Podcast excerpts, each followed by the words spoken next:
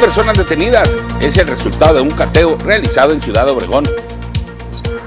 Gobierno de Sonora rescatará el programa de las escuelas de tiempo completo.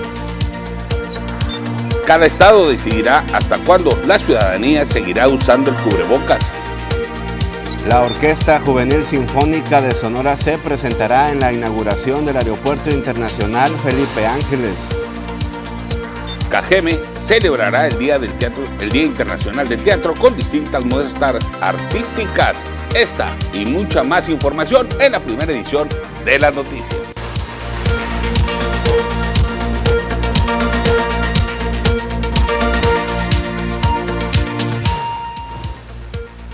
Muy buenos días amigos del auditorio, estas son las noticias, yo soy Jorge Salazar y usted es nuestro invitado principal, como siempre es un gusto saludar a mi compañero y amigo Joel Gutiérrez. ¿Qué tal Jorge? Muy buenos días, qué gusto saludarte, también saludar a todo nuestro amable auditorio, qué bueno que nos acompañan. Hoy jueves 17 de marzo, el equipo de las noticias, como lo dices, está preparado y listo, lo invitamos a que se quede con nosotros durante estas dos horas de la mejor información, la más relevante y oportuna acontecida durante las últimas horas por acá en la región. Es importante que usted se comunique con nosotros a través de la línea de WhatsApp 64 42 04 21 20. Ya sabe que estamos para servirle cómo nos va a ir con el clima, frío, calorcito. Marisol Dovala, todos los detalles nos los tiene en un momento más y tenemos invitados para que usted no se despegue de su televisor. Así es que recuerde que nosotros somos un vínculo entre usted y las autoridades. Utilice nuestras vías habituales de comunicación, las cuales tenemos abiertas para que usted realice cualquier reporte, cualquier inconformidad o inquietud que tenga respecto a lo que está aconteciendo en su colonia, su barrio, su comunidad, comisaría o delegación. Recuerde, nosotros le haremos llegar eh, sus mensajes a la autoridad correspondiente. También si tiene algún familiar, algún amigo que esté celebrando alguna fecha en particular, hágale llegar sus buenos deseos a través de la señal de las noticias. Iniciamos de lleno con las noticias. Fíjese que el día de ayer hubo una manifestación en la colonia Cajeme, precisamente en la primaria Francisco Zarco por parte de los padres de familia. Están exigiendo a las autoridades de la Secretaría de Educación y Cultura que sus hijos regresen a clases de manera presencial. De no ser así, van a tomar las instalaciones y medidas más drásticas. Padres de familia de la escuela primaria Francisco Zarco de la colonia Cajeme en Ciudad Obregón denuncian que el plantel educativo se encuentra deplorable, sin agua potable, sin energía eléctrica, vandalizada y para rematar, se robaron los aires acondicionados. Por esta razón, piden a las autoridades arreglen la situación. De no ser así, amenazan con tomar medidas más drásticas en contra de la Secretaría de Educación y Cultura Región Yaqui, afirmó el padre de familia Carlos Ramírez, pues quieren que sus hijos hijos regresen a las aulas. Pues eso es lo que exigimos que el gobierno nos atienda y pues, pues no vamos a parar porque ya queremos que nuestros hijos se entren. Ya se va a ir el año nuevamente y, pues no, no es justo para nosotros. ¿Qué clase de respuesta les han dado?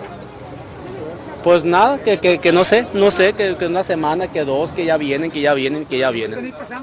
Pero pues nomás no llega. Por su parte, Fausto Flores Guerrero, titular de la SEC Región Yaqui, señaló dialogar con los afectados para llegar a un acuerdo lo más pronto posible. El funcionario estatal reconoció que el 95% de las escuelas públicas en Cajeme se encuentran sin condiciones para un regreso a clases de manera presencial. Pues la, idea es solucionar de fondo las necesidades materiales, ¿no? Para que se atiendan a los niños y que inicien las clases presenciales. ¿Cuántas escuelas están en esta situación? Son varias, estamos en levantamiento. Muy bien, y en más información también de índole de educativo, pero está generada por el gobierno del estado, el titular del Ejecutivo ratificó el compromiso para que la entidad siga el programa de escuela de tiempo completo bajo una modalidad que garantice que los recursos se destinen al mismo, no se vayan a gastos administrativos o burocráticos. El mandatario estatal, Alfonso Durazo, explicó que con este respaldo se beneficiará a más de mil planteles escolares en la entidad, donde el aprendizaje de las y los estudiantes serán el principal objetivo. Esto dijo el titular del gobierno del Estado. Porque vamos a continuar con el apoyo a esas niñas, a esos niños, a esos padres de familia, pero con una modalidad eh, distinta. Nosotros le llamamos eh, la escuela un territorio común y aquí vamos a iniciar eh, con 1022 escuelas. En el mismo tenor, Aarón Grajeda Bustamante, secretario de Educación y Cultura en la entidad, dijo que esta administración destinará 60 millones de pesos para darle eh, una continuidad efectiva con un nuevo enfoque a través de alianzas con los comités de participación escolar en conjunto con los padres de familia. Respecto al programa de desayunos escolares, el gobernador Durazo Montaño explicó que las y los alumnos tendrán acceso a más y mejores productos, con lo cual accederán a una alimentación que mejorará su aprendizaje en las escuelas. Esto dijo al respecto el titular del Ejecutivo.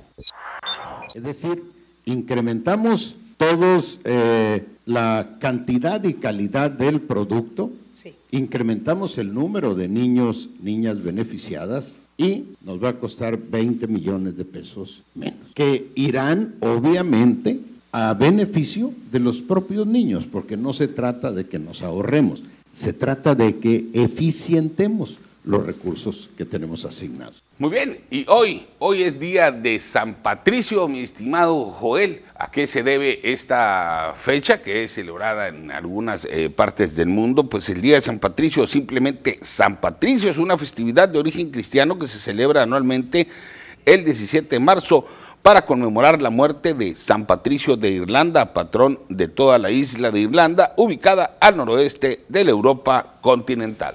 En México y varias partes del mundo se celebra el Día de San Patricio, una fecha en la que se acostumbra vestir de verde, festejar y tomar mucho, pero mucha cerveza. Y pues a poco a los mexicanos no les gusta eso, ¿verdad? Así es, efectivamente. Y bueno, pues en distintas partes del mundo hay mucha eh, comunidad eh, irlandesa y es eh, que estas eh, tradiciones van permeando en diferentes países. Con esta información vamos a nuestra primera pausa comercial. Tenemos más información para ustedes, regresamos.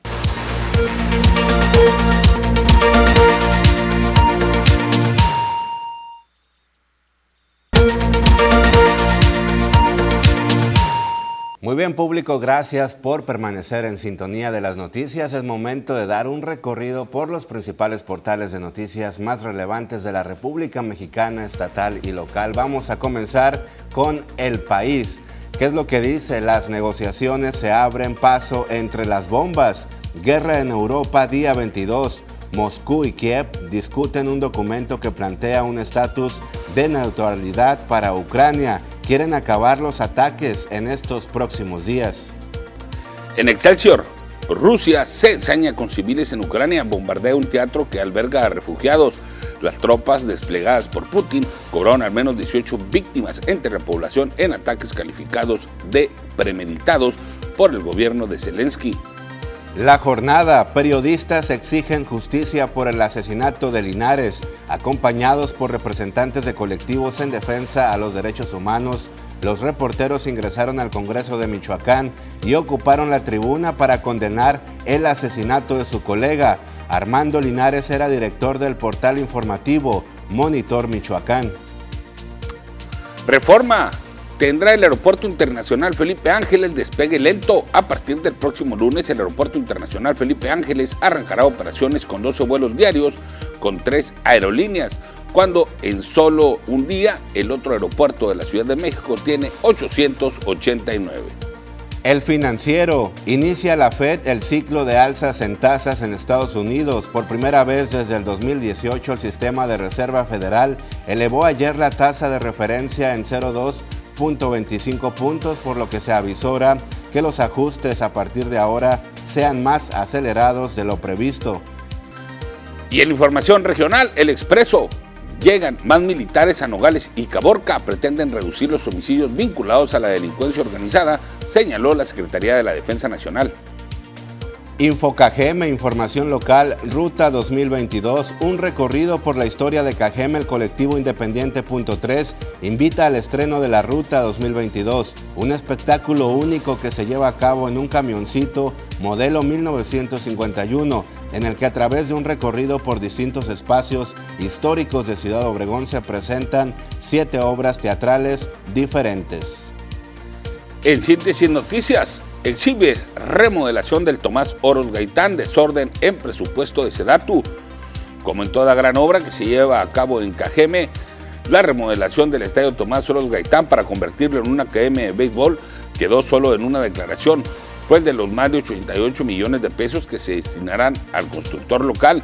La edificación integral del noroeste Edinosa solo se tiene registro del pago del anticipo. Y es que pese a los registros de la propia Secretaría de Desarrollo Agrario Territorial y Urbano, la SEDATU, a Edinosa, ganador de la licitación, habrían de destinarse 88 millones pesos y a Remanosa SADCB, empresa de la capital del estado, solo 297 mil 28 pesos. Estos fueron los portales de noticias más relevantes de la República Mexicana. Gracias, auditorio, por hacer este recorrido con nosotros. También lo invitamos a conocer juntos cómo andamos en los casos COVID-19 a nivel nacional. Los confirmados desde que inició la pandemia son 5.619.780. Los activos actualmente 15.940. Recuperados 4.912.654. Y lamentablemente nuevos fallecimientos durante las últimas horas, 244 casos de COVID-19. En relación a la propagación del COVID-19 en Sonora, en la última jornada, la Secretaría de Salud confirma 75 casos positivos, de los cuales 52 se presentaron en mujeres y el resto en varones también. Eh, los eh, municipios en los que se registraron más de 11 casos fueron Guaymas con 28, Hermosillo con 17. Los municipios en los que se tuvieron casos positivos entre 5 y 10 son Nogales y San Luis Río Colorado con 7 y 6 respectivamente, mientras que con menos de 5 casos se encuentran Cajeme, Empalme, Navojoa con 4 cada municipio, Chojoa con 3, mientras que Agua Prieta y Guatabampo registraron un caso positivo cada municipio.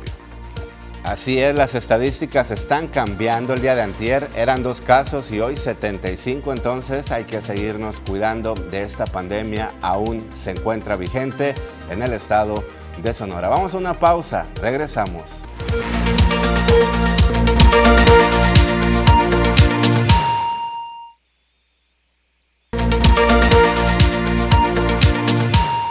Qué bueno que continúa con nosotros en esta primera edición de las noticias. Y fíjese que el Ayuntamiento de Cajeme, en coordinación con la Oficina de Convenciones y Visitantes en Cajeme, preparan los festejos con motivo del Día Internacional del Teatro y el Teatro Infantil. Esta es la información.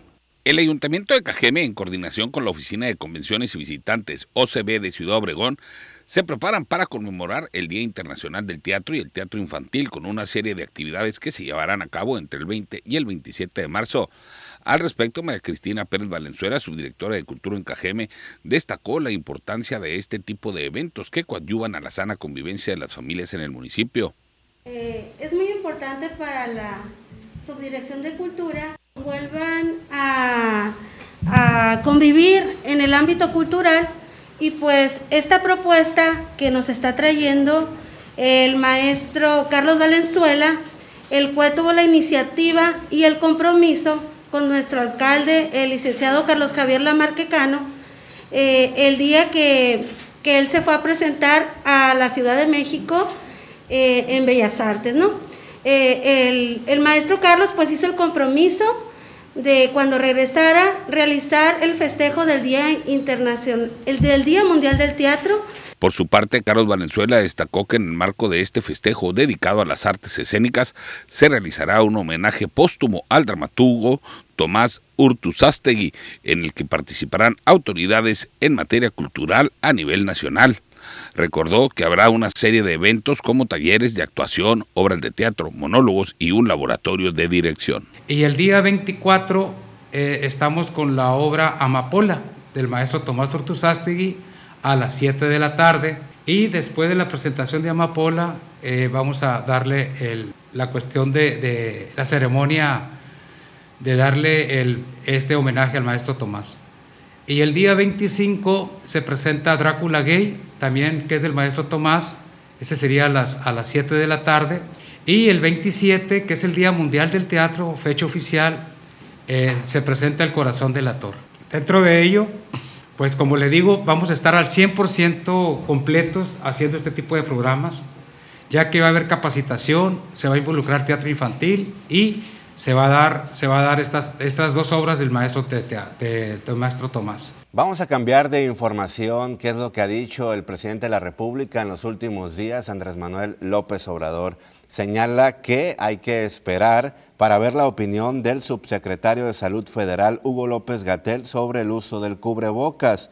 En la mañanera, el mandatario se refirió al estado de Nuevo León, donde el gobierno estatal ya determinó que no es obligatorio el uso del cubrebocas. López Obrador dijo que en los estados son autónomos. Vamos a esperar a que él eh, opine. Sin embargo, también hay eh, autonomía y los gobiernos estatales son los que pueden aplicar medidas si eh, ellos consideran que convienen al interés público y en este caso a la salud.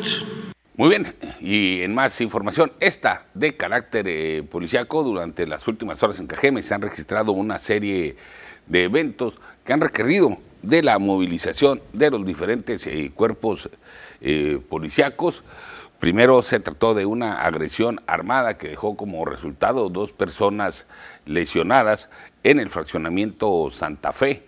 Posteriormente eh, se tuvo conocimiento también de un cuerpo que flotaba en el interior de las aguas del Canal Bajo. Hasta allá llegaron los cuerpos de rescate, así como elementos de las diferentes corporaciones para tomar nota de lo ocurrido. Durante las últimas horas también de este miércoles, eh, se reportaron detonaciones de armas de fuego al sur de la ciudad, en donde una persona quedó eh, sin vida eh, en el interior de un domicilio.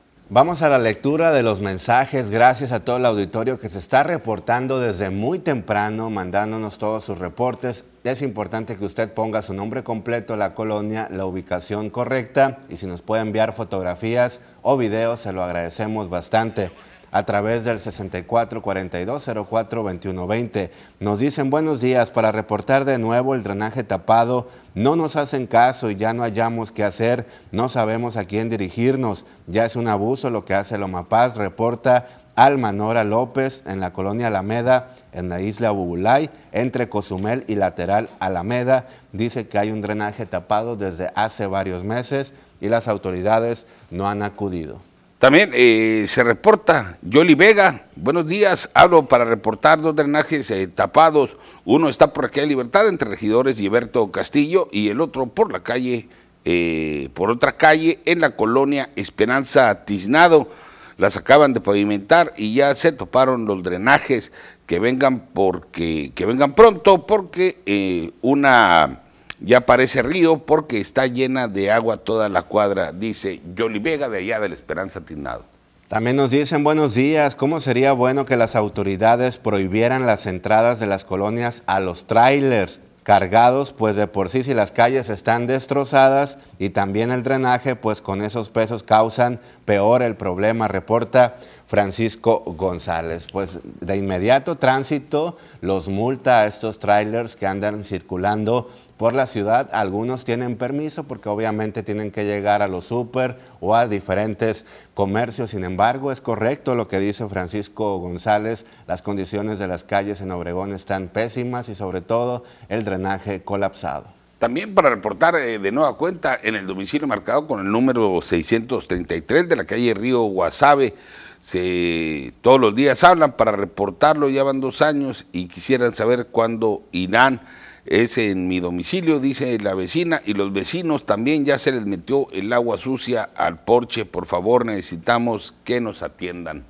A la señora Herminia Ochoa, muchísimas gracias por sus bendiciones. También a Teresa Quimbal, quien nos ve desde la colonia Infonavit Yucujimari todos los días. Y Ramón Ley, desde Navojoa, desde la Perla del Mayo, nos dice, buenos días, excelente equipo de TVP. Un saludo desde Navojoa, recuerdos de verdad de la carrera del Moro de Cumpas. Bueno, pues muchísimas gracias a todo el auditorio que se está reportando. Muy bien, con la lectura de los mensajes de nuestros amigos del auditorio, vamos de nuevo a una pausa comercial. Regresamos.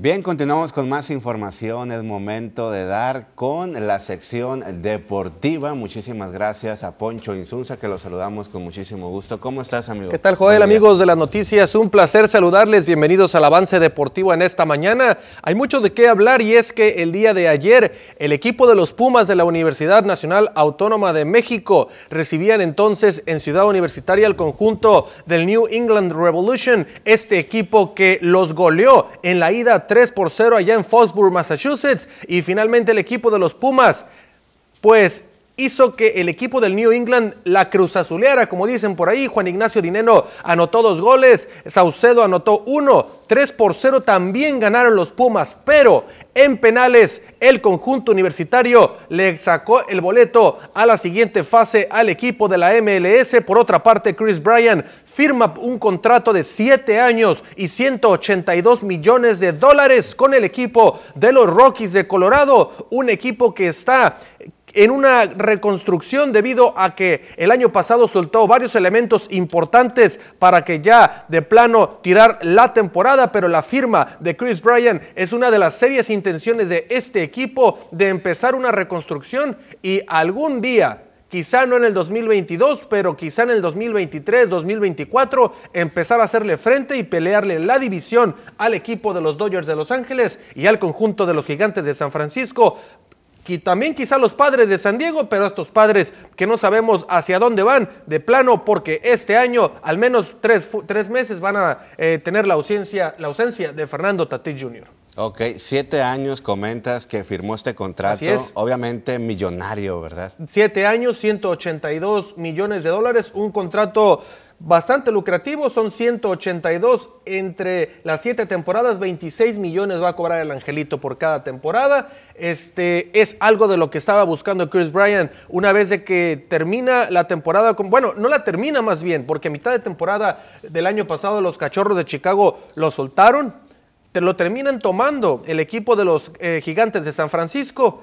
Terminó la temporada 2021 con ellos, llegó a la agencia libre, estuvo negociando con algunos equipos como los Phillies de Filadelfia, estuvo negociando con varias organizaciones del béisbol de las grandes ligas, pero también este, va por su contrato lucrativo, va por el dinero y bueno, realmente aquí nos damos cuenta que no le interesó mucho el tema deportivo. Es un hombre que ya ganó la Serie Mundial del 2016, acabando con la sequía de 108 años del equipo de los Cachorros de Chicago de no ganar la Serie Mundial. Y bueno, ahí está entonces un contrato de 7 años y más de 20 millones de dólares por temporada, lo que va a ganar Chris Bryan.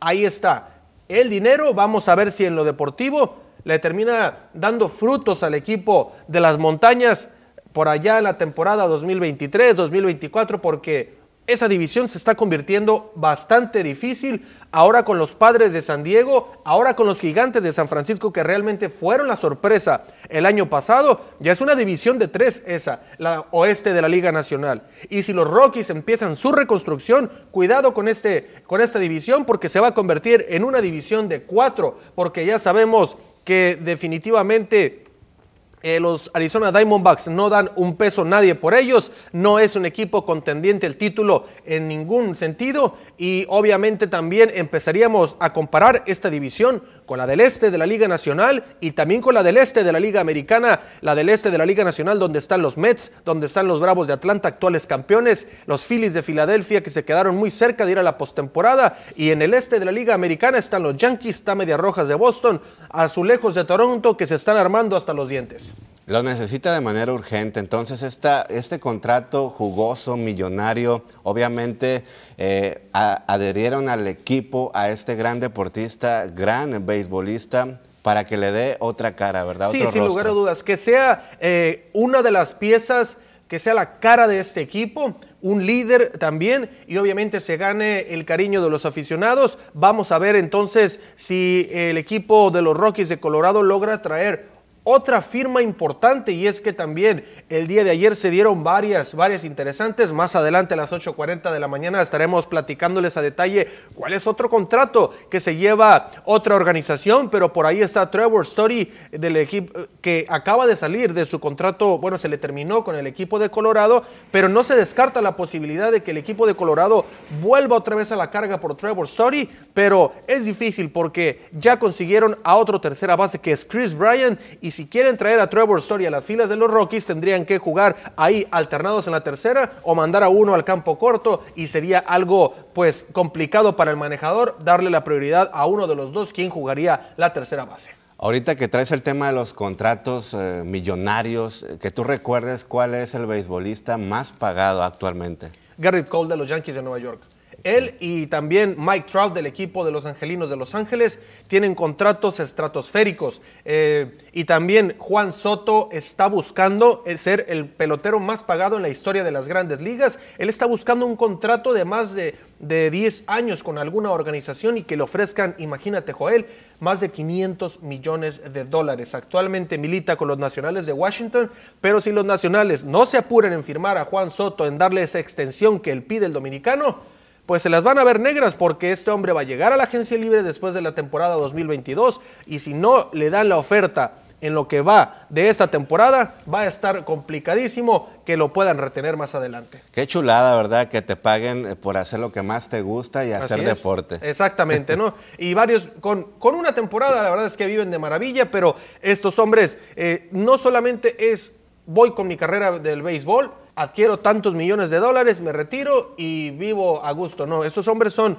son muy inteligentes, terminan la temporada, las temporadas y todo el dinero que hicieron en su carrera como Michael Jordan. Eh, promueve toda su línea de ropa deportiva, de tenis deportivos. También, Se vuelven empresarios. Claro, adquirió a los Hornets, del equipo de los Hornets en la NBA. Y pues hay eh, otros jugadores como Magic Johnson que tienen otro tipo de, negocios, tienen restaurantes, tienen muchas cosas que hacer en los Estados Unidos y que ese dinero que adquirieron pues en algún momento lo han duplicado, lo han triplicado gracias a esos movimientos también que han hecho, gracias a los consejos que les han dado la gente asesora financiera de cada uno de ellos. Pues muy interesante toda la información, Poncho. Muchísimas gracias. Te invito y invito al público a ver lo que circula en redes sociales. Vamos a verlo.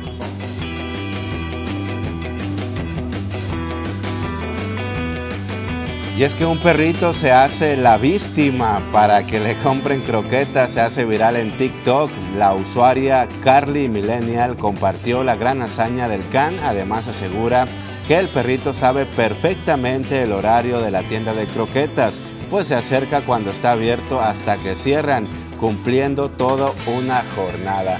Y paréntesis, se hace la víctima, ¿verdad? Porque también esta palabra se volvió viral hace muchísimos años, pero prácticamente se hizo la víctima y pues ahí miren, le ofrecen croquetas en ese lugar. Qué chulada, qué inteligentes son los perros, ¿verdad? Y todos los animales definitivamente, Joel, hemos visto gran cantidad de videos por acá en el avance deportivo, al finalizar la sección del avance deportivo, que la verdad que no nos dejan de sorprender tantas cosas que vemos de los animalitos. Aquí está otra que se pone a hacer la barba, como dicen por ahí a los clientes, para que le compren croquetas. De nada más. Claro que sí, se hace la víctima, como dicen, o hace dar lástima también. Muy bien, eh, Poncho, muchísimas gracias. Te vemos en un momento más. A las 8.40 con toda la información deportiva. Quédese en las noticias.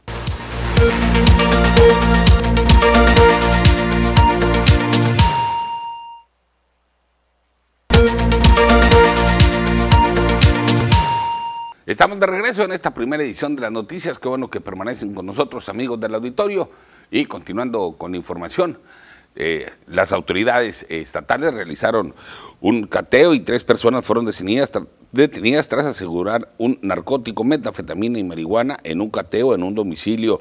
Esta fue una acción eh, realizada por eh, CONACE en coordinación con la Secretaría de Marina y la Fiscalía de Sonora en atención a denuncias por probable venta de droga.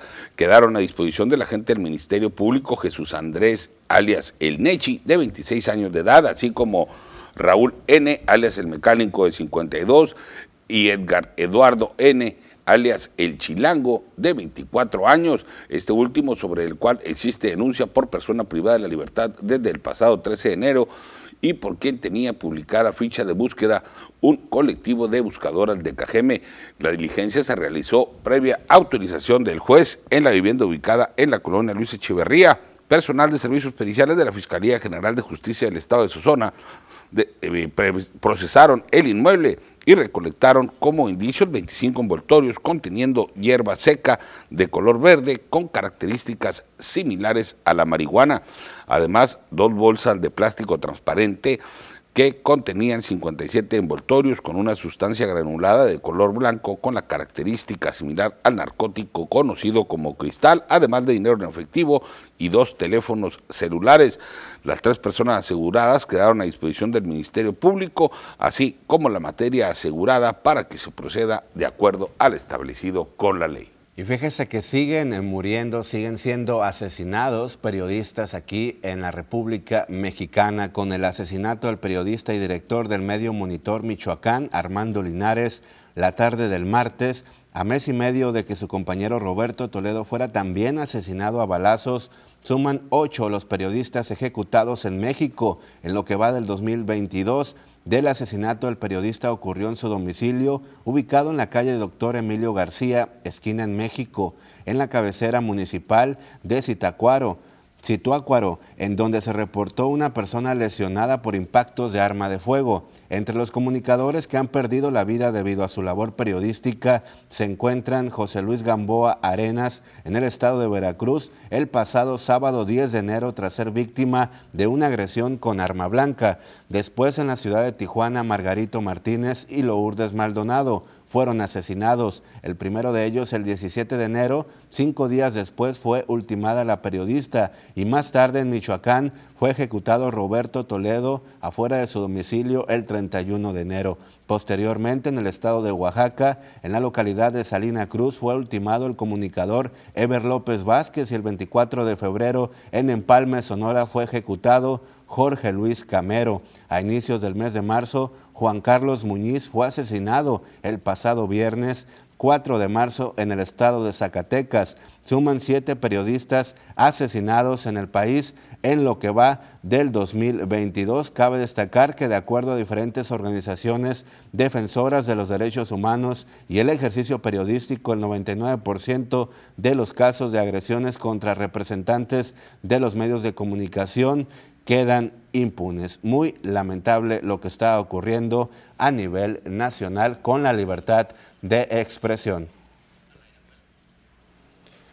Bien, así se encuentra la situación lamentable lo que está ocurriendo en la República Mexicana con el asesinato de varios colegas, de varios periodistas, pero vamos a cambiar de tema con noticias positivas. Tenemos vía telefónica al maestro Renato Supo, director de la Orquesta Juvenil Sinfónica de Sonora, que lo saludamos con muchísimo gusto. Muy buenos días.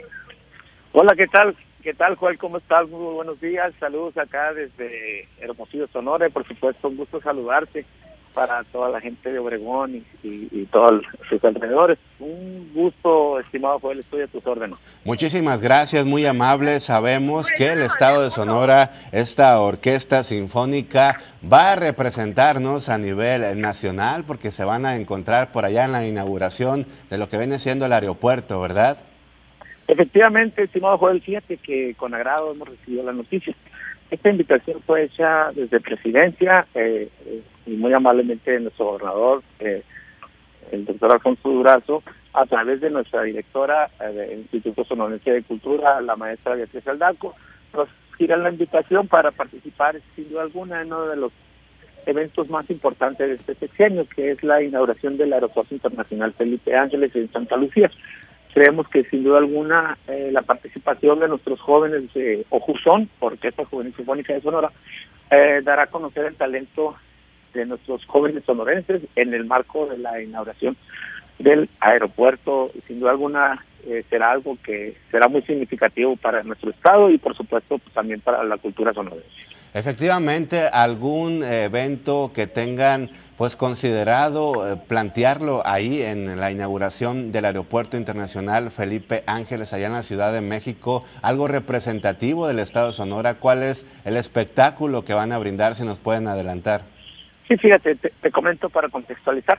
Ha sido invitado a una orquesta por estado, a nosotros nos han seleccionado por el Estado de Sonora para muy amablemente este, participar y dentro del repertorio musical que tenemos preparado llevaremos algunos temas sonorenses como sería la pilareña, el maestro Silvestre Rodríguez. Eh, obviamente no va a faltar nuestra querida, bueno, nuestro tema ícono que es Sonora Querida, el danzón Nereidas, también eh, haremos música cívica e interpretaremos la marcha que lleva por nombre Marcha del General Felipe Ángeles, que es el tema que sin duda alguna es el que marca de alguna manera el, pues le da la identidad del aeropuerto. Y por otro lado también eh, tocaremos, interpretaremos eh, también el himno nacional mexicano, entre otras tantas piezas. El próximo 21 de marzo entonces se va a realizar este gran evento, gran inauguración del eh, Felipe Ángeles del aeropuerto allá en la Ciudad de México. ¿Ya están preparados? ¿Ya están listos estos jóvenes? Y coméntenos cómo se sienten ellos, cuál es su sentir y en qué oscilan los años. Fíjate que los ánimos de los jóvenes están muy bien, ellos se encuentran eh, motivados, obviamente siempre, previo a cualquier concierto, siempre existen los nervios, pero una vez que ya este, esto comience, nos vamos a dar cuenta de que son jóvenes que ya tienen bastante tiempo tocando. Te comento, querido Joel, eh, aún a pesar de que son jóvenes, ellos ya tienen una preparación desde niños eh, con acercamientos a, por ejemplo, a Casa de la Cultura de Sonora, eh, donde llevan cursos, talleres, capacitaciones, programas orquestales. Estamos hablando de, que aun cuando son jóvenes ya tienen una preparación arriba de al menos de dos, tres, cuatro, cinco años ya en el instrumento, obviamente empezando con clases de trofeo, apreciación musical, historia del arte, y en una segunda etapa ellos este, toman clases de instrumento y la verdad que se encuentran muy motivados y como te digo, para nosotros, en mi caso como, como encargado de este proyecto, para mí es dirigir un concierto en, en, este evento para nosotros es súper motivante y muy gratificante. Claro que sí, coméntenos cuántos jóvenes van a ir y cuántos son del sur de Sonora. Fíjate que eh, eh, mayormente son jóvenes del centro del estado, eh, pero sin duda alguna aprovecho los medios para hacer la invitación a que también participen jóvenes de, del sur de Sonora, que déjame comentarte, querido Joel, la verdad que de, mucho talento en, Ciudad Obregón, o Álamos, todo, todo el sur de Sonora y que a ver si después hacemos por ahí una especie de escauteo para, para invitarlos a que se a que se unan a nuestros programas, a nuestros programas sobre todo de música orquestal. Y por otro lado te comento, van alrededor de 30 jóvenes, 30 jóvenes, eh, todos ellos mayormente entre instrumentistas de cuerda, llámese violín, viola, cello, y instrumentistas de aliento, trompeta, tuba, eh, clarinetes y, e instrumentistas de percusión. 30, 30 muchachos van a ir en, el, en, en este concierto. Excelente, señor Renato, coméntenos qué representa esto para el estado de Sonora, para la cultura sobre todo y para la orquesta. Fíjate que mayormente eh, eh, el mayor dividendo sin duda alguna será que vamos a mostrar la cultura sonorense en una ventana tan amplia como es la inauguración y el impacto no nomás yo creo será nacional, sino a nivel internacional, pues todos los ojos del mundo estarán puestos en la inauguración de esa magna obra que sin duda alguna eh, marcará un antes y un después, tanto en nuestra economía como en, el quehacer de la vida pública. Para nosotros es, mucho, muy importante, sobre todo eso, eh, llevar nuestra cultura sonorense y el talento de nuestros jóvenes, jóvenes, perdón, el talento de nuestros jóvenes, mostrarlo al mundo y que sin duda alguna, pues la, la música sonorense estará siempre en primer plano en este concierto.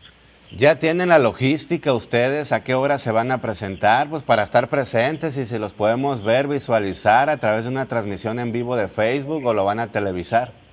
Fíjate que todos esos, esos detalles los vamos a estar llegando por los canales correspondientes.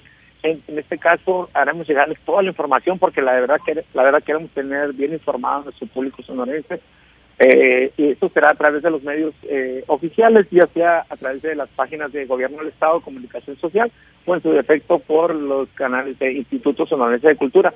Y obviamente a cada uno de los medios de nuestro Estado haremos llegar por ahí este, la información que vaya surgiendo.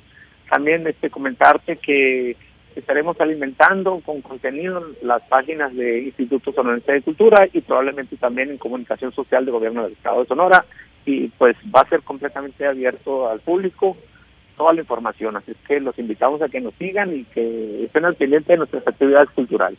Señor Renato, muchísimas gracias por esta extraordinaria noticia. Vamos a estar pendiente el próximo 21 de marzo. Que pase un excelente día.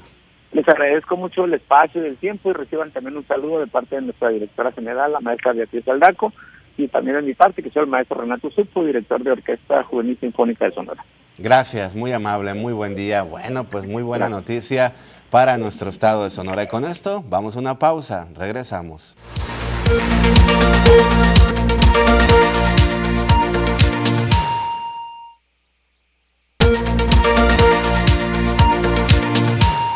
Continuamos con más información y llegó el momento de hablar de temas de prevención.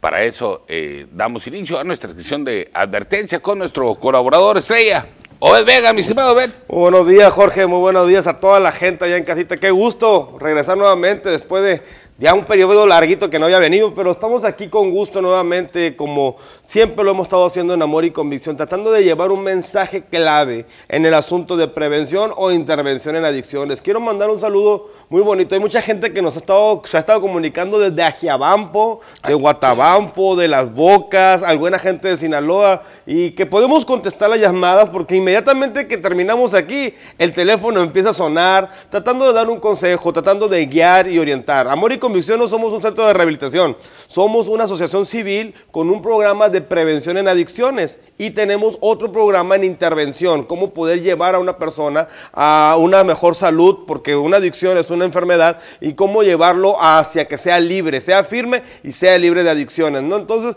todo ese material lo puede encontrar en la página de amoriconvicción.org y ahí puede encontrar materiales, puede inscribirse al curso y aprender un poco más de lo que Omar Valderrama, Tato, ciudadano del, del año del Estado Sonora, totalmente ciudadano distinguido del Estado de Sonora por el programa, por lo que Amor y Convicción está ofreciendo al área eh, de la filantropía, de apoyo a la sociedad. Y eso es lo que hacemos. Y no nomás hablamos de adicciones, también tratamos de dar consejo a los padres. Tenemos talleres para padres, y no le quiero quitar el lugar mañana a Aarón, ¿no? Con la escuela para padres. Ah, pero también nos dedicamos a dar un consejo a los padres. Y el consejo de hoy es para aquellos padres que quieren prevenir, que quieren ponerse en la brecha y decir, sabes que yo no quiero que mi hijo viva bajo una cadena de esclavitud, de una adicción. Y el tema de hoy que quiero tratar rápidamente es sobre los límites.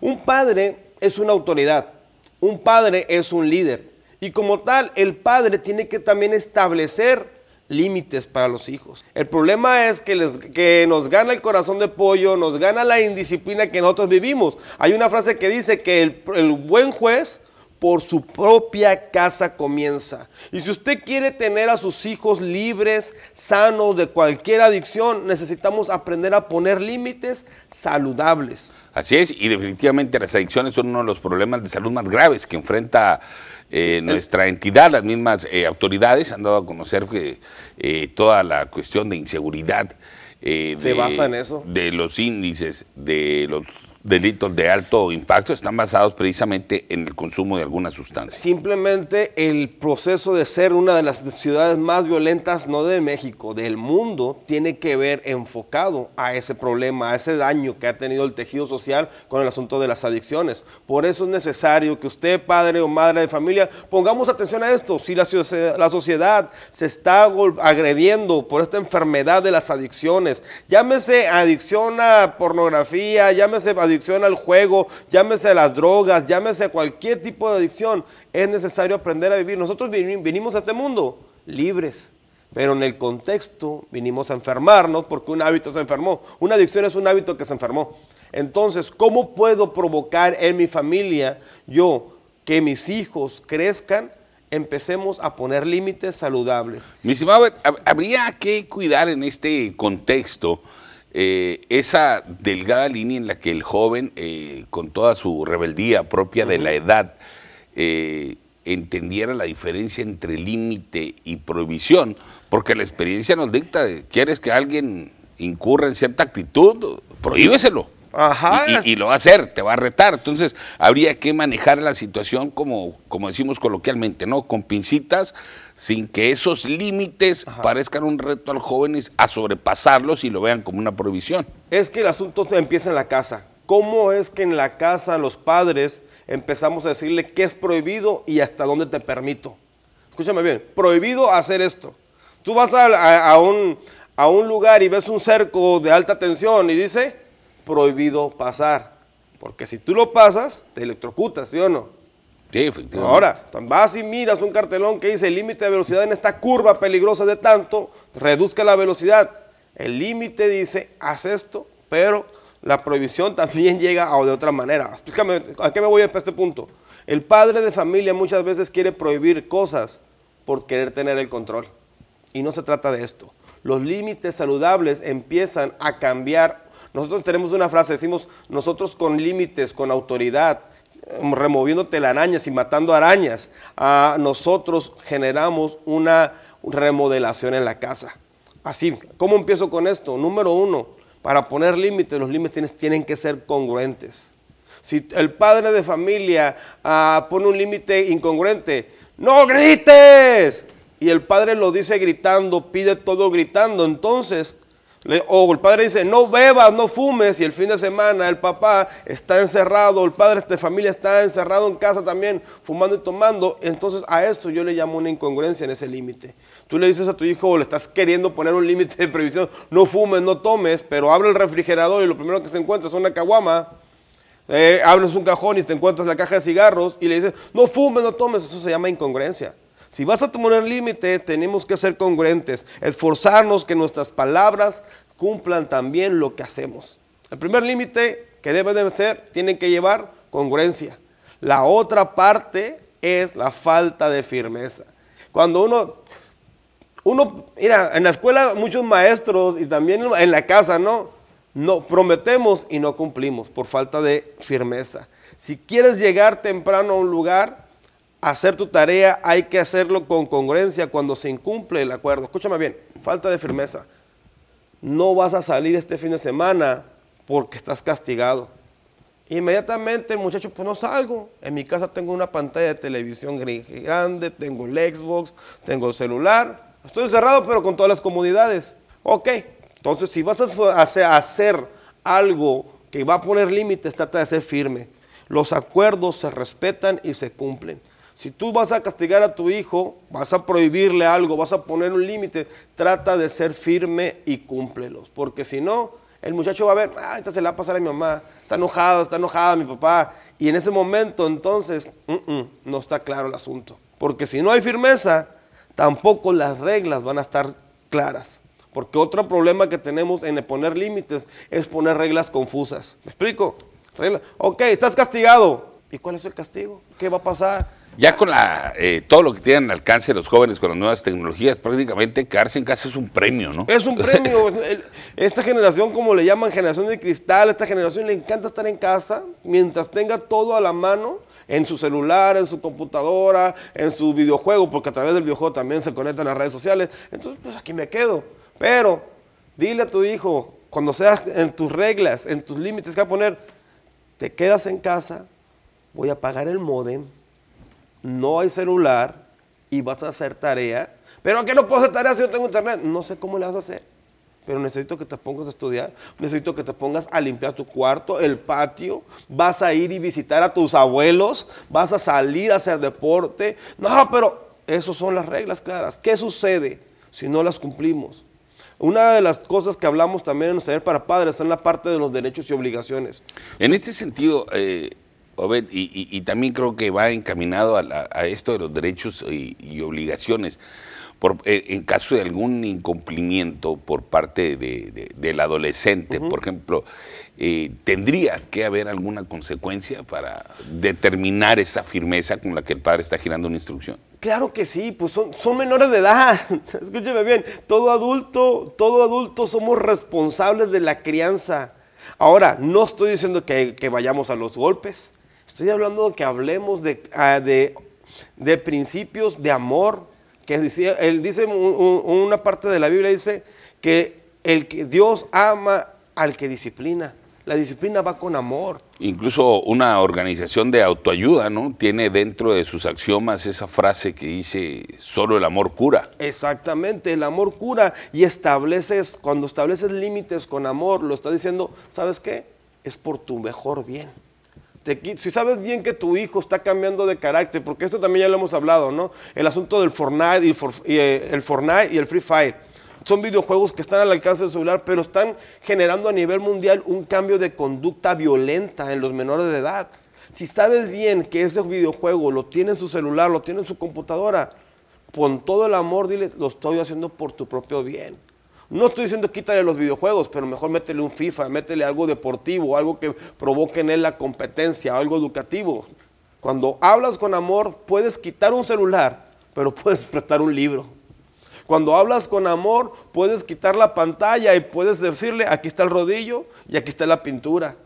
¿Por qué? Porque lo estás haciendo por, tu propio bien. Es como cuando vemos la película del Karate Kid, ¿no? Cuando el señor Miyagi quiere orientar al muchacho y le empieza a poner, vas a empezar a hacer disciplina.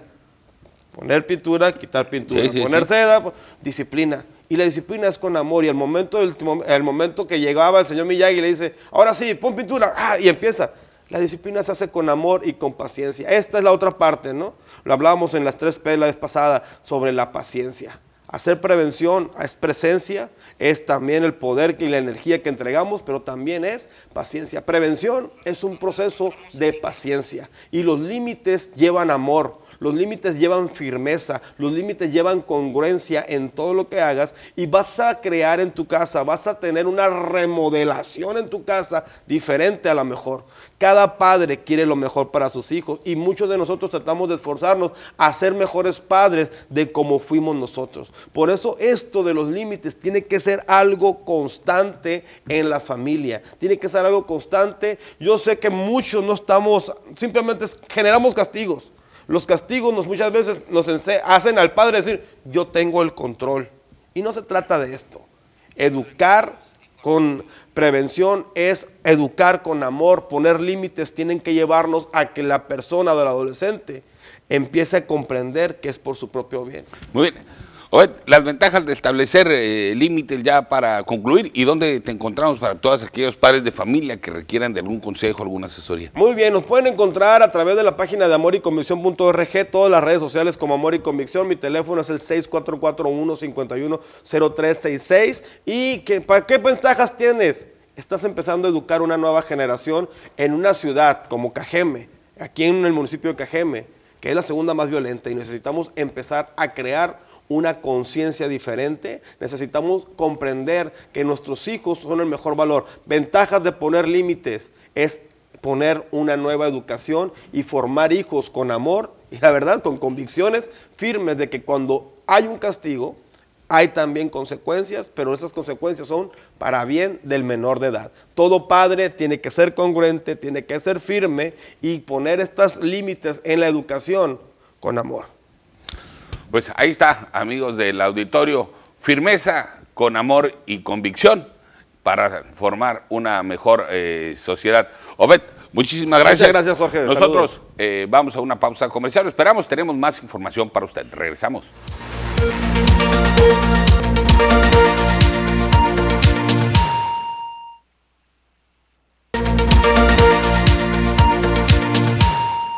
Continuando con más información, gracias a todo el auditorio porque se está reportando muchísimo, nos dicen, para mandar una felicitación para Juan Alberto que está celebrando su cumpleaños de parte de su familia que los quiere mucho. Pues que se la pase excelente, extraordinario y a toda la gente que cumple algo especial. También eh, se reportan para ver eh, información, para ver si les podemos proporcionar información sobre el registro público vehicular. Eh, no les da respuesta la página www.regularizauto.sspc.gov.mx. Nos vamos a dar a la tarea el día eh, de hoy para ver eh, a través de qué liga o dirección de internet puede usted eh, tener un acceso más ágil y digerible a la información para la regularización de vehículos. Pero también le pasaremos, nos vamos a dar la tarea de repetirle la ubicación de los módulos donde lo estarán atendiendo. Y es que se está saturando mucho la página, obviamente, porque empezaron hace poco, el 15 de marzo, y toda la gente quiere registrar la documentación para regularizar el auto de procedencia extranjera. Las autoridades están pidiendo paciencia, no se desespere.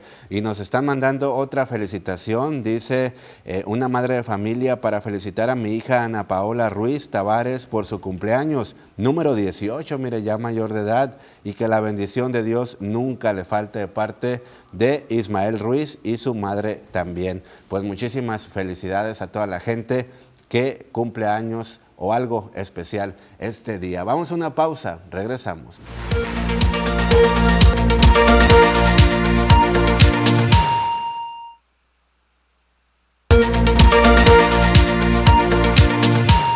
Qué gusto que siga en sintonía de la primera edición de las noticias, amigos del auditorio, y continuando con la información, eh, el eh, sonorense, recién eh, nombrado por el Congreso del Estado, se manifestó en relación al tema de los periodistas. Esta es la información. Para el nuevo titular de la Comisión Estatal de los Derechos Humanos, el tema de la atención a grupos vulnerables, entre los que se encuentran periodistas y defensores de los derechos humanos, será parte de su agenda de trabajo. Luis Fernando Rentería Barragán destacó la necesidad de trabajar para que dicho organismo realice verdaderamente las funciones para las que fue creada y ejerza las facultades constitucionales de protección que debe de realizar. El nuevo ombudsman sonorense destacó que pese a su juventud cuenta con la experiencia necesaria para desempeñar sus funciones. Se mencionó, de hecho, en, mi comparecencia ante la Comisión de Justicia y Derechos Humanos, uno de los grupos en los que hay que poner especial atención es la protección a periodistas, desde luego. Eh, yo em, he estado muy cerca de los precedentes, ¿no?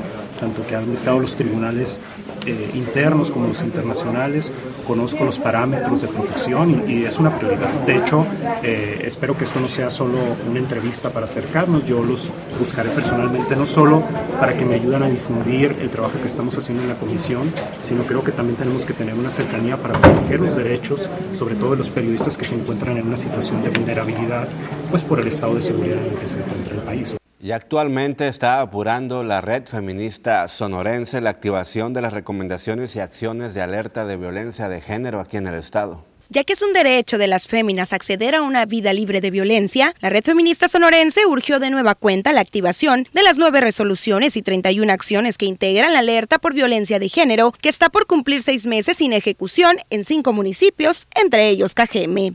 Estamos verdaderamente eh, muy, pero muy dolidas en, en Cajeme y seguramente también en San Luis y seguramente también en Hermosillo, porque la violencia no cesa. Esa es la realidad y mientras tanto la alerta de violencia de género sigue sin ser nombrada como tal, ni eh, mm, por parte de la ciudadanía, ni saber cuál es el el proceso que llevamos. En rueda de prensa, mujeres de diversos municipios, integrantes de diversos colectivos que se mantienen en la lucha por los derechos, denunciaron diversos actos en su contra registrados en los últimos días y semanas, los cuales recalcaron deben parar. La policía con su cuerpo me fue sacando de la institución hasta estar en, afuera.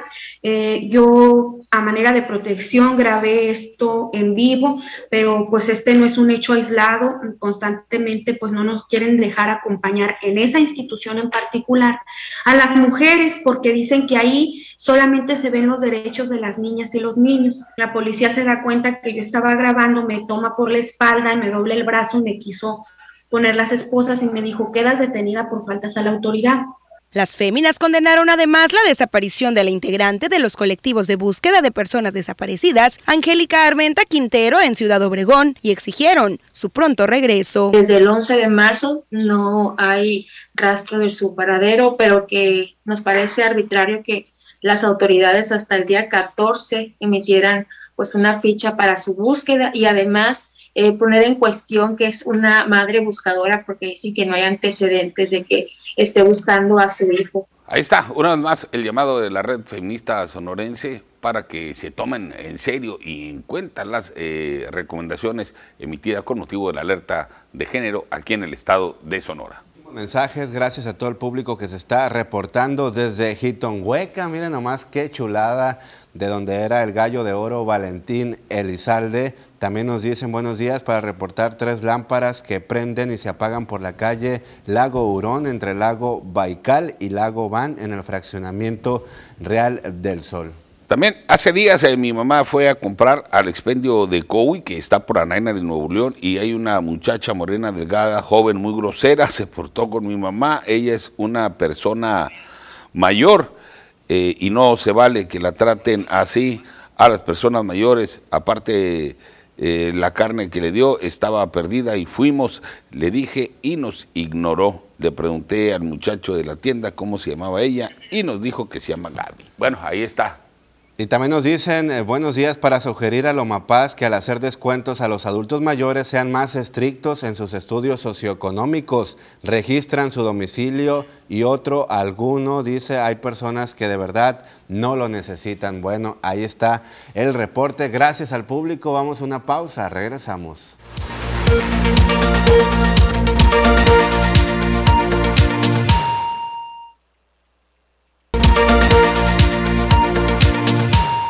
Continuamos con más información. Es momento de enlazarnos con nuestra compañera y amiga Diana Zambrano para que nos diga el pronóstico del tiempo, cómo vamos a andar en las próximas horas, calor o frío por acá en la región del sur de Sonora.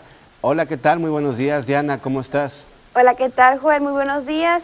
Muy bien, aquí aguantando también el calor al igual que el día de ayer, ¿no? Y allá en Sonora también se prevé pues condiciones de cielo despejadas, pero también temperaturas un poco calurosas, ¿no? Así es, vamos a estar preparados con toda esta información y al pendiente. Adelante, Diana. Claro que sí, comenzamos primeramente con el mapa nacional para conocer las temperaturas actuales en algunos puntos importantes del país. Y comenzamos, como siempre, en la frontera en Tijuana. El día de hoy tenemos una mañana que se mantiene con 13 grados. En La Paz se mantiene agradable con 16 grados, Guadalajara igual con 16, en Acapulco caluroso con 24 grados y en Ciudad de México la condición de cielo se mantiene despejada con 18 grados. Pasamos a conocer las temperaturas actuales. Aquí en nuestro estado, en Sonora, podemos ver condición de cielo mayormente soleada en la mayor parte del estado. ¿Y qué tenemos para los próximos días? Comenzando en el sector de Navojoa, aquí tenemos una semana muy soleada, máximas que van a variar entre los 27 hasta llegar, ojo, hasta los 34 grados para el día sábado. Ya en el sector de Ciudad Obregón actualmente se mantiene con 15 grados. Igual tenemos condición de cielo totalmente despejada para lo que resta de la semana. Máximas que llegan también hasta los 34 grados el día sábado y las mínimas que van a variar entre los 6 y los 10 grados en Ciudad Obregón. Ya en el sector de Guaymas, el día de hoy en esta mañana se mantiene con 16 grados, se mantiene agradable. Mañana viernes tenemos una máxima que llega hasta los 26 grados, ya la mínima que se prevé de 15 y condición de cielo totalmente despejada también para lo que resta de la semana. En el sector de Hermosillo, ya en la capital de Sonora, el día de hoy tenemos una mañana que se mantiene con 15 grados centígrados. También tenemos un fin de semana caluroso con temperaturas que varían entre los 27 y los 33 grados para este fin de semana. Respecto a la fase lunar, nos mantenemos aún en luna llena, la salida de la luna a las 18 horas con 10 minutos, la puesta de la luna a las 6 de la mañana con 53 minutos, la salida del sol se registra a las 6 de la mañana con 27 minutos y para finalizar la puesta del sol a las 18 horas con 29 minutos. Hasta aquí el reporte meteorológico. Continuamos contigo, Joel. Diana, muchísimas gracias. Como siempre, muy importante esta información que nos brindas y así es, va a ser calorcito durante las próximas horas. Claro que sí, tenemos calor, Joel, comentábamos hace un momento, para el día de hoy, para esta tarde, al igual que este fin de semana, ¿no? Ya el domingo pues iniciamos con la primavera y ya tenemos temperaturas con las cuales ya se comienza a sentir este inicio, ¿no? De temporada. Claro que sí, excelente la información. Gracias, que tengas un extraordinario jueves. Igualmente, Joel. Gracias. Pues esta fue la información del clima y regresamos con más información para todos ustedes.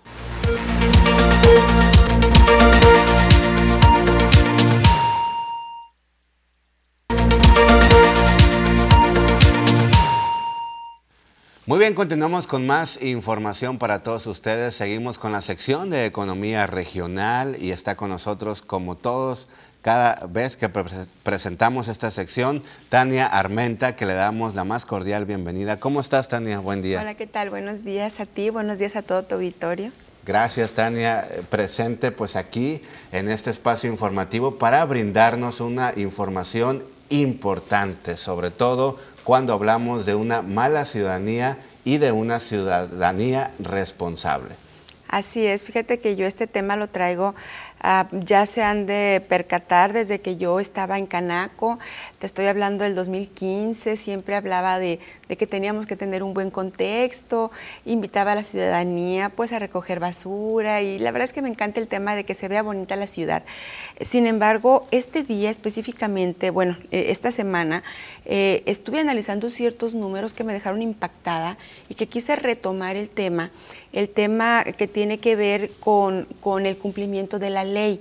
La ley específicamente, y estoy hablando de la ley en materia de equilibrio ecológico, eh, esta, es, pues, un reglamento interno que tenemos aquí en Cajeme, es el equilibrio ecológico y, el, y la protección del ambiente para el propio municipio.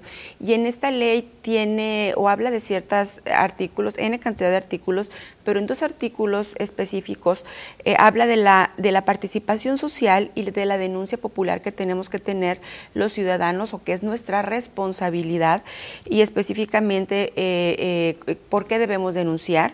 También habla de las medidas de seguridad en materia de inspección y vigilancia. Entonces voy a retomar estos dos puntos que vienen de este reglamento.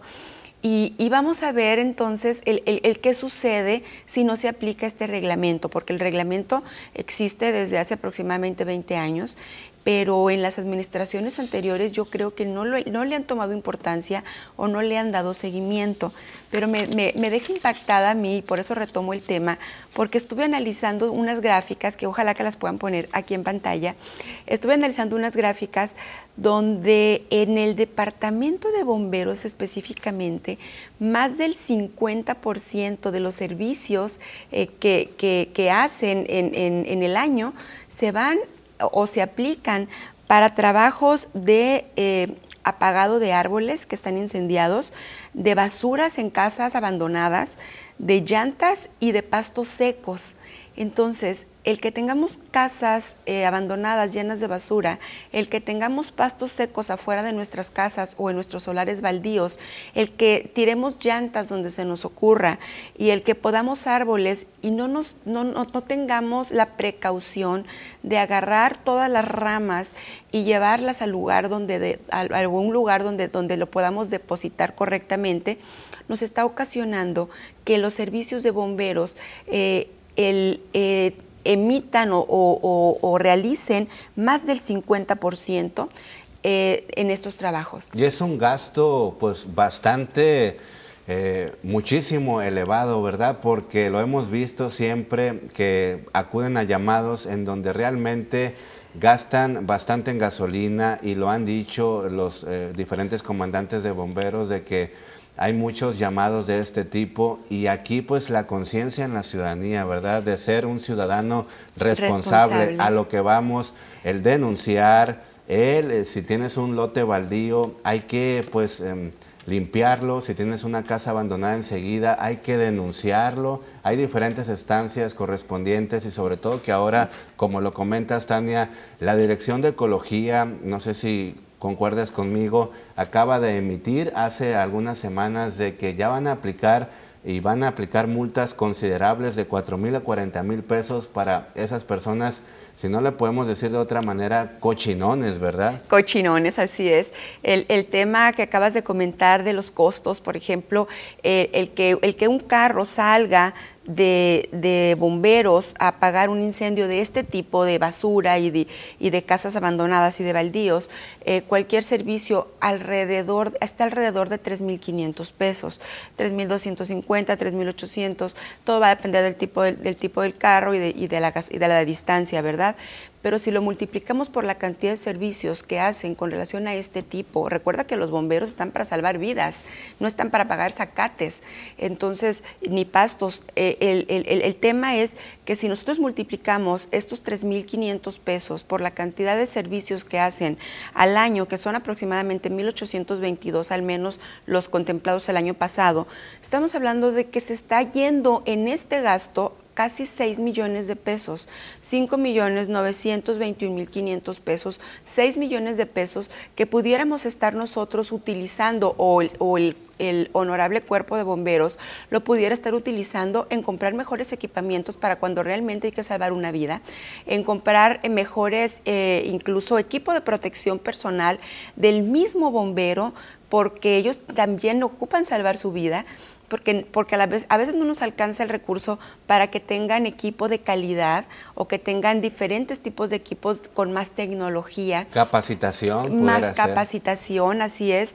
Pero entonces el dinero se nos está yendo en pagar zacates y en, en, ir a, a, pagar casas donde tenemos llantas, llantas viejas tiradas en casas abandonadas y llenas de basura y, y árboles que, donde no nos percatamos o no nos damos a la tarea de ir a tirar toda la hojalastra que resulta. Como Eh, lo que estamos viendo ahí en pantalla, mira nomás, es un negocio abandonado que prácticamente pues se incendió y esto pues obviamente obliga a los bomberos a asistir a ese lugar, gastan bastante en gasolina, le da una mala imagen a Ciudad Obregón, cómo es posible que varios negocios se encuentren en esas condiciones. Y no nos vayamos muy lejos, además de esta situación que genera un peligro y una mala imagen, hay otros establecimientos, no sé si concuerdes también conmigo, seguramente tanto tú Tania como el público que nos ve, eh, por allá un negocio de pollos asados en la calle California y 200, en un, par de días, par de semanas, eh, lo vandalizaron, eh, lo abandonó el propietario y prácticamente pues ahí ya fue invadido por los maleantes, se robaron todo el cableado eléctrico y es una mala imagen para las personas que llegan a la central camionera para los visitantes. Claro que sí, tenemos que hacer conciencia en la ciudadanía, tenemos que hacer conciencia en, eh, ya no en los ya no en la gente adulta, yo creo que en los niños. Los niños van a ser, si hacemos conciencia y trabajamos todos nosotros en hacer conciencia en nuestros hijos, eh, en hacer eh, conciencia en, en, las escuelas, eh, para que estos niños realmente sepan lo que el daño que hace tirar, tirar la basura, sencillamente con tirar un papel, en, un papel en la calle es regrésate y tíralo en donde va, en su bote de basura, ya empieza a generar una conciencia. Tenemos, fíjate la estadística, cada 4.7 horas salimos a apagar incendios de basuras, de, de, de hojalastras, de árboles Aquí secos. En Cajeme. Aquí en Cajeme, cada 4.7 horas. Estamos hablando de que estamos haciendo cinco servicios diarios, 151 servicios al mes relacionados con gente sucia, con gente que no, que no tiene cultura ambiental. Y ¿verdad? ahorita, eh, precisamente hablando de cultura ambiental, estaba yo con un maestro y de verdad me sorprendí tanto de que el mismo maestro tirara basura a la calle, incluso yo le llamé la atención, o sea, ¿cómo puedes dar clases tirando basura en la calle? O sea, ¿qué ejemplo le das a tus alumnos y a la sociedad en general? ¿Qué solvencia moral podemos tener? Y sí, efectivamente, como lo comentaste, estuvimos hablando con el subsecretario de Ecología eh, en, cuanto a gestión ambiental, eh, Juan Carlos Gil Núñez se llama, y él está muy comprometido con este tema, claro que sí, pero me dice que es un proceso. Me dice, sí, o sea, sí, pero el reglamento también me exige un proceso, o sea, yo no puedo llegar a multar. Me dice, punto número uno, lo que tengo que hacer es, primero, localizar al dueño del baldío, y eso lo tiene que hacer con catastro, entonces ya hay un trámite ahí que se le puede llevar unos días. Segundo, eh, hacer la notificación y verificar que la notificación le llegue, donde se le estipule exactamente qué es lo que tiene que hacer. Tercero, ir a verificar qué se hizo en un periodo, voy a inventar, no sé, dependiendo del tipo de negocio, del tipo de, de de la sociedad, a lo mejor 15, 20 días. Y después ir a verificar qué se hizo o si no se hizo el trabajo. Y si no se hizo, decirle que va a la sanción y al último aplicar la sanción. Bien lo dices tú, va de 4 mil a 40 mil pesos. Eh, sin embargo, eh, hago un llamado a la ciudadanía, hago un llamado a las cámaras empresariales, hago un llamado a las organizaciones de la sociedad civil organizada para que compartan esta información y no nos esperemos a que lleguen a multarnos. Eh, sí, el proceso, el proceso va a iniciar porque está en ley y está en ley, está en reglamento desde hace más de 20 años. Desconocemos por qué no, no han sido estrictos con este tema pero, pero ¿por qué no? Si tenemos, conocemos a alguien que tiene algún solar baldío eh, en malas condiciones, pues decirles, ¿sabes qué? Vale más que lo vayas limpiando antes de que vengan a multarte, porque así nos estamos ahorrando también el gastar casi 6 millones de pesos anuales en, en trabajo, en cuanto al, al, cuerpo de bomberos, en trabajos que no deberíamos de estar haciendo. El trabajo principal es salvar vidas cuando realmente hay accidentes o sí, eh, o algún incendio eh, ocasionado por, por, algún problema real, ¿verdad? Pero no por un descuido de, gente sucia, de, ciudadanía, eh, de ciudadanía que no ama su comunidad. No responsable. ¿A dónde se puede reportar la gente si quiere denunciar algún, algún tipo de este siniestro? O bien, ¿a dónde te pueden contactar? Ah, a mí anteriormente, ya saben, con el tema de, todo lo que tiene que ver con desarrollo económico, para mí este tema específicamente tiene que ver con tener un bonito contexto y siempre les he dicho que teniendo un bonito contexto, el desarrollo económico se genera por, por añadidura. Entonces vamos a apoyar a que, exista un bonito contexto, vamos a empezar en lo individual. A veces decimos, ¿por qué no participamos? Eh, y luego dicen, ¿por qué no me invitan a participar? No necesitamos que nos inviten a participar. En lo individual, ¿qué podemos hacer para tener un bonito contexto, para no tirar basura, para no, para no eh, mm, hacer que, dependencias estén erogando dinero que no necesitan. Eh, y pueden llamar, por supuesto, al 911 cuando tengan algún incendio o algún, o algún caso fortuito para que lo reporten inmediatamente.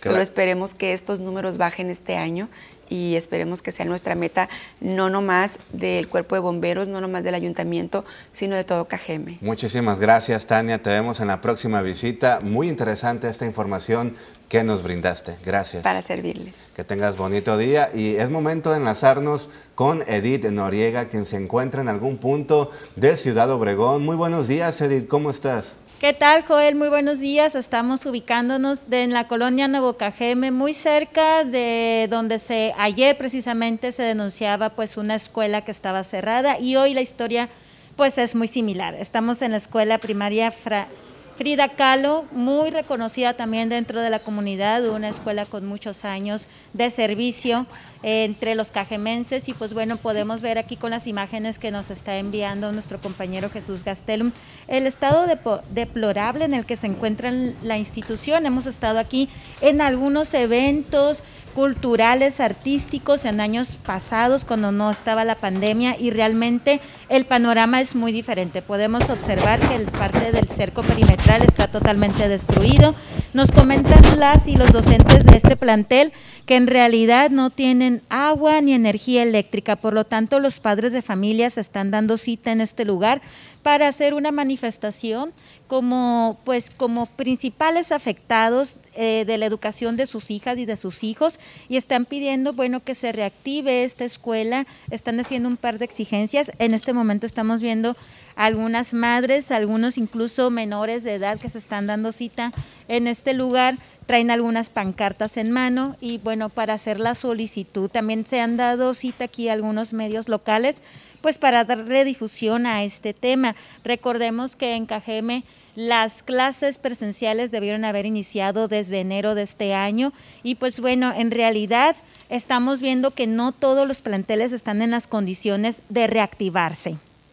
Bueno, así se encuentran, como dice Edith, la mayoría de los planteles educativos y es importante resaltar la labor y la exigencia que están haciendo los padres de familia porque quieren que sus hijos regresen a las aulas, pero vemos, yo creo que más del 95%, ayer lo decía Fausto Flores, quien es titular de la SEC Región Yaqui, que más del 90% se encuentra eh, pues en estas condiciones en donde los alumnos no pueden asistir todavía, se encuentran sin alumbrado eh, eléctrico, sin aires acondicionados. Si me permites, Col, vamos a entrevistar a un padre de familia, el señor Fernando, quien llegó hace unos minutos aquí con unas pancartas en mano, pues para que nos platique acerca de la situación que prevalece en este plantel. Sí, fíjense, que este plantel fue vandalizado desde el año pasado. Este, y hicieron la solicitud a la SEP para reinstalación de las aulas, de agua, luz, porque todo eso se robaron, todo eso vandalizaron y, este, no hay respuesta todavía. Ya estamos a ocho meses de eso y, y esperamos una respuesta inmediata ya, porque los niños quieren clases al 100%. Es lo que quieren los niños, los niños al 100% y le hacemos ese llamado a, al de este, secretario regional y al secretario del Estado. Flores parece que se llama. Así es. Eh, ¿Quiere decir que desde el año pasado ustedes como padres de familia han estado denunciando esta situación? De eso se han encargado los maestros de hacer lo que hace falta aquí en la escuela, lo que vandalizaron y eso ya lo tiene la SEP, ya está, ya está, ya está enterado de todo eso. Entonces nosotros estamos exigiendo que la instalación de todo. Imagínense el cerco cómo está. No hay agua, no hay baños, no hay luz. Se robaron hasta los pizarrones y, de este, y queremos porque que volteen acá para, para que le den solución a esto. Y los niños quieren clases al 100% ya, presenciales. Entonces ya hay una denuncia formal ante las autoridades correspondientes. Este, no es una denuncia, sino exigimos, exigimos a, este, a las autoridades educativas que, que se enfoquen aquí, que ya, está, ya habló de este, el señor gobernador que son 60 millones que están destinados para la reestructuración de la escuela. Entonces queremos que sea una de las primeras escuelas para que empiecen a actuar, a trabajar aquí, para que empiecen las clases al 100%. Señor Fernando, ¿cuál es el sentir eh, de los estudiantes de usted como padre de familia? ¿Qué le dicen sus hijos o su hija que está aquí cursando eh, qué grado y qué, cuál es la motivación de volver a las clases? Fíjese que ahorita se le están dando las clases afuera, porque no, no sirven las aulas. Y, se sienten bien alegres, bien contentos porque están viniendo a la escuela pero están viniendo dos días a la semana y, esto queremos que sea todo, todo toda la semana, eh, eh, que empiece ya pues al 100%. Pero los niños están muy alegres con el solo hecho de venir a estar afuera ahí y que le estén dando clases, con eso son contentos y, queremos que estén mejor instalados, es lo que pedimos. Ya por último, la, el cuerpo docente, la directora, ¿qué les ha comentado? No, pues ellos ya hicieron su trabajo que de este, mandar todo a la CEP sobre los daños que tiene la escuela, que ha sufrido. Y, ellos ya hicieron su parte, pues nosotros como padres de familia estamos exigiendo eso, que sea una de las primeras escuelas que, que, se va a restaurar todo, así. ¿Ustedes como padres de familia están dispuestos a, cooperar, a venir a hacer algún tipo de talacha para que esto se reactive rápido? Claro que sí, claro que sí. De hecho, este, pues, cooperaron para que hubiera agua, porque no había para que los niños tomaran agua de perdida así se ha llegado a ese extremo. Y, y, de este, y sí, sí estamos en, en, este, disposición de cooperar en todo lo que haga falta aquí en la escuela. Muchas gracias, señor Fernando. Y nosotros volvemos al estudio con esta situación, pero más adelante daremos mayores detalles.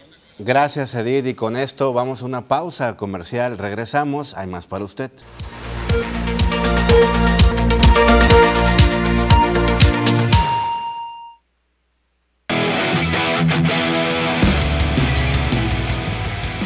¿Qué tal amigos? Sean bienvenidos a la información deportiva el día de hoy bastante cargada y es que en el béisbol de las grandes ligas Freddie Freeman finalmente ya consiguió dónde aterrizar y será con el equipo de los Dodgers de Los Ángeles, un total de 6 años y 162 millones de dólares después de haber ganado el trofeo de la Serie Mundial con los Bravos de Atlanta. Cierra un ciclo con el equipo de Atlanta, Georgia. Llega Matt Olson al equipo de Atlanta. Se va Freddie Freeman y llega a Los Ángeles, California. Un hombre que dejó huellas sin lugar a dudas con el equipo de los Bravos, pero ahora ahí está. Así lo daba a conocer las grandes ligas que Freddie Freeman aterriza en Hollywood para convertirse en un Dodger de los Ángeles. Vamos a ver entonces cómo le va a este hombre vestido de color azul y blanco. Por otra parte, también hay noticias por parte de Chris Bryan y es que ya lo dábamos a conocer en el adelanto deportivo en la primera edición de las noticias. Chris Bryan se convirtió en otro pelotero que llega a los Rockies de Colorado y es que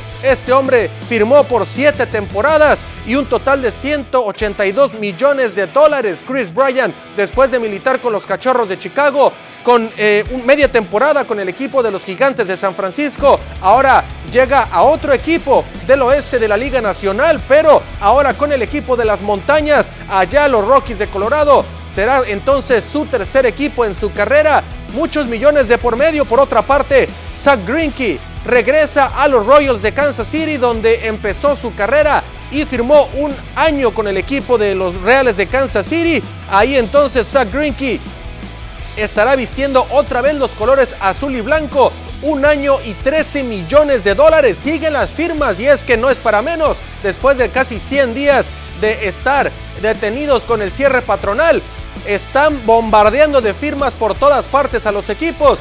Ya poco a poco todos los jugadores se están acomodando en las diferentes organizaciones, así es de que vamos a ver cómo le va a Zach Greinke después de su etapa con el equipo de los Astros de Houston. Continuamos con información, vamos ahora a la CONCACAF Liga de Campeones y es que los Pumas lo volvieron a hacer, remontaron ante el equipo del New England Revolution y es que el equipo de los Pumas había perdido 3 por 0 en Foxborough, Massachusetts, en una bajo una intensa nevada. Lo congelaron a los Pumas, los congelaron pero Juan Ignacio Dineno y el señor Sebastián Saucedo pusieron los tres goles para el equipo de los Pumas para entonces remontar el 3 a 0, empatar a 3 el global, irse a las tandas de penales y después 5 por 4 eh, los penales estuvieron a favor del equipo felino y el equipo de los Pumas avanza a las semifinales de la CONCACAF Liga de Campeones donde ya está instalado el equipo de eh, Cruz Azul, que precisamente de ellos vamos a hablar porque el día de ayer Cruz Azul empató a uno allá en territorio canadiense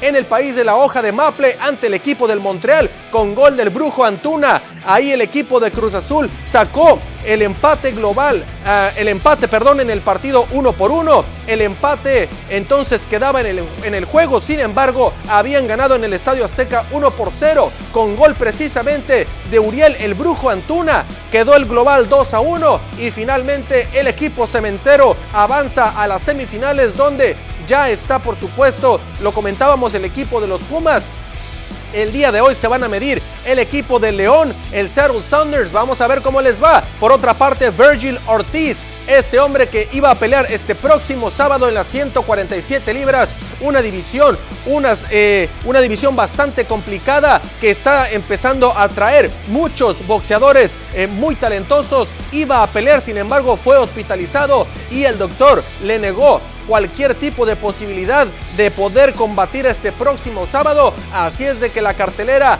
no se cancela, pero la pelea coestelar que iba a estar en esa función pasará a ser la estelar y entonces Virgil Ortiz estará fuera de circulación al menos tres meses bajo las condiciones médicas y veremos cuándo regresa a los cuadriláteros. Con esto amigos llegamos al final de la información deportiva el día de hoy. Quédese con más información aquí en las noticias.